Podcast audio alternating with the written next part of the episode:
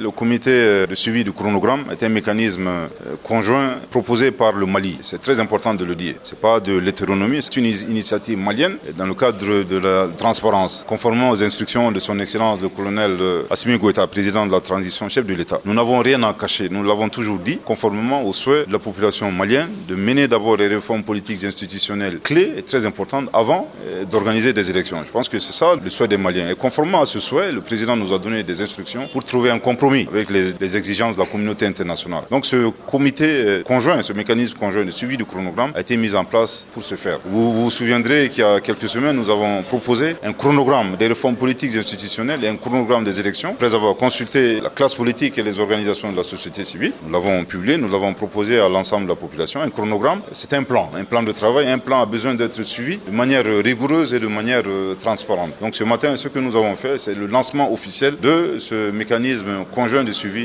de ce chronogramme. Mais dans les jours à venir, très rapidement, les collaborateurs euh, des différents ministres concernés par ce mécanisme, également les, représentants du comité local de suivi, composé de l'aménagement de, de BISAE, dont l'Union africaine et de la CDAO, se rencontreront régulièrement pour faire le suivi de ce chronogramme-là.